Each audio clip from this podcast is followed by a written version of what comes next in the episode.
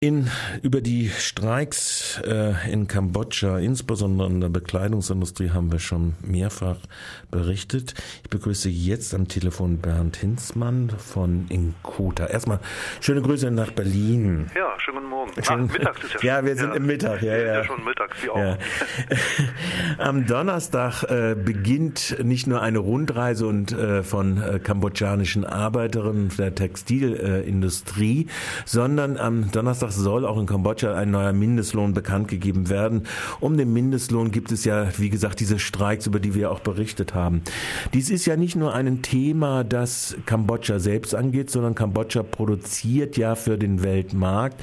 95 Prozent der Exporte gehen auf das Konto der Bekleidungsindustrie Kambodschas. Also Kambodscha ist davon in hohem Maße abhängig. Verantwortlich in den Metropolen sind große Labels, ob das GRP ist, ob das äh, H&M ist, etc. etc.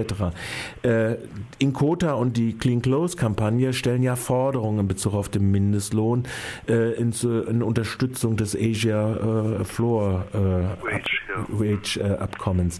Was sind diese Forderungen und was sind die Forderungen insbesondere an die Labels?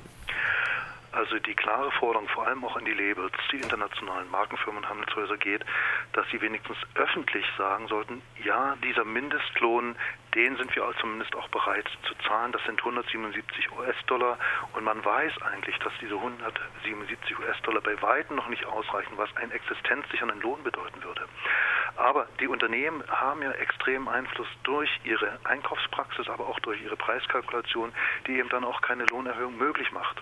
Und deswegen ist H&M, aber auch andere Firmen, Levi's und ja auch die Sportartikler gefragt, dass sie letztlich ihren Einfluss geltend machen, auch was die Löhne betrifft, nämlich äh, dies zu berücksichtigen in ihrer Preiskalkulation, in der Unterstützung von Fabriken. Und in Kambodscha ist es so, dass ja Markenfirmen zum Teil ja noch eigener sind von den Fabriken, die da vor Ort, also die haben Anteile dran. Das mhm. ist in anderen Ländern nicht der Fall. Also sie haben noch größere Einflussmöglichkeiten als in anderen Ländern. Deswegen die Forderung, sie sollen sich öffentlich dazu bekennen, damit diese Proteste, die ja in der vergangenen Woche auch waren, die mit 177 Dollar äh, gekennzeichnet waren, dass sie nicht wieder gewaltsam niedergeschlagen werden, dass die Gewerkschaften nicht oder Gewerkschaftsführer nicht äh, ja, Drohanrufe bekommen oder wie in der Vergangenheit, dass auf sie geschossen wurde.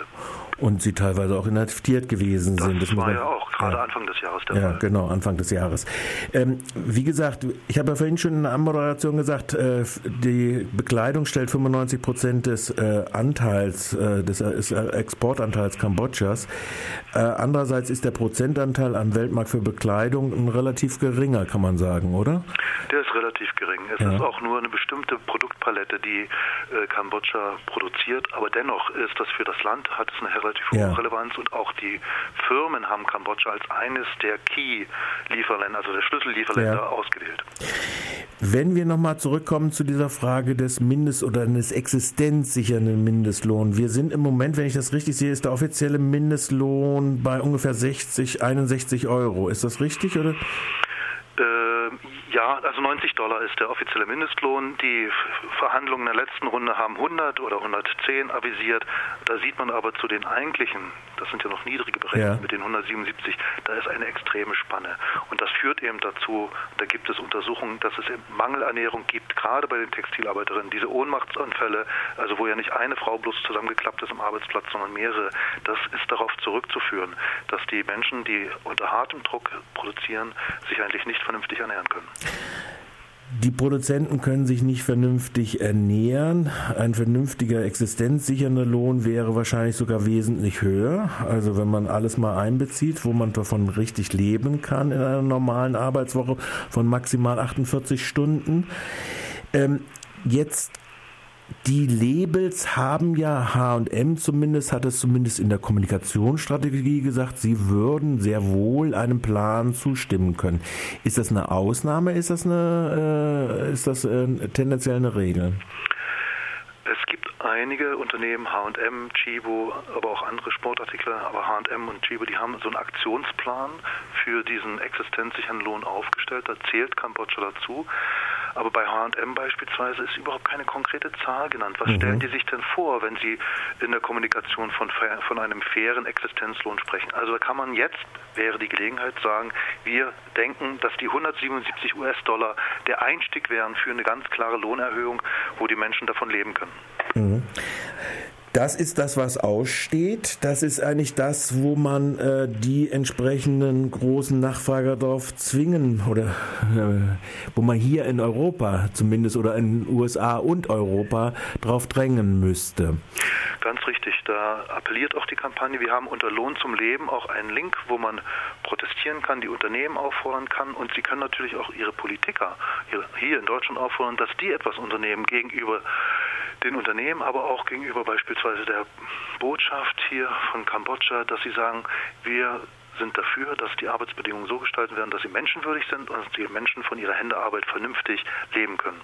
Diese Aktion läuft und diese Proteste sind auch nötig, damit sich die Unternehmen weiter bewegen und die Zahlen wirklich konkret mal auf den Tisch legen und nicht nur von einer Strategie sprechen, die dann vielleicht irgendwo 2020, 2018 umgesetzt wird. Ja. So gesehen vielleicht noch eine Bemerkung ja, an der gerne. Stelle. Finden wir es auch gut, dass jetzt im Oktober dieses Bündnis, Textilbündnis für ökosoziale Standards seitens der Bundesregierung ins Leben gerufen wird. Und da können auch die Unternehmen beweisen, weil da sind die existenzsichernden Löhne ein zentraler Punkt, beweisen, dass sie dem beitreten und in den nächsten Jahren wirklich Dinge nach oben entwickeln und nicht nach unten wie in den letzten Jahren. Soweit Bernd Hinzmann zu von der Clean Close Kampagne und in Kota in Bezug auf die Mindestlohnkampagne für kambodschanische Arbeiterinnen. In Kambodscha sind 95 Prozent des Exportes abhängig von der Bekleidungsindustrie, die 1,2 Prozent des Weltmarktanteils produzieren. Ich bedanke mich recht herzlich. Sagen wir aber abschließend trotzdem nochmal die Internetadresse.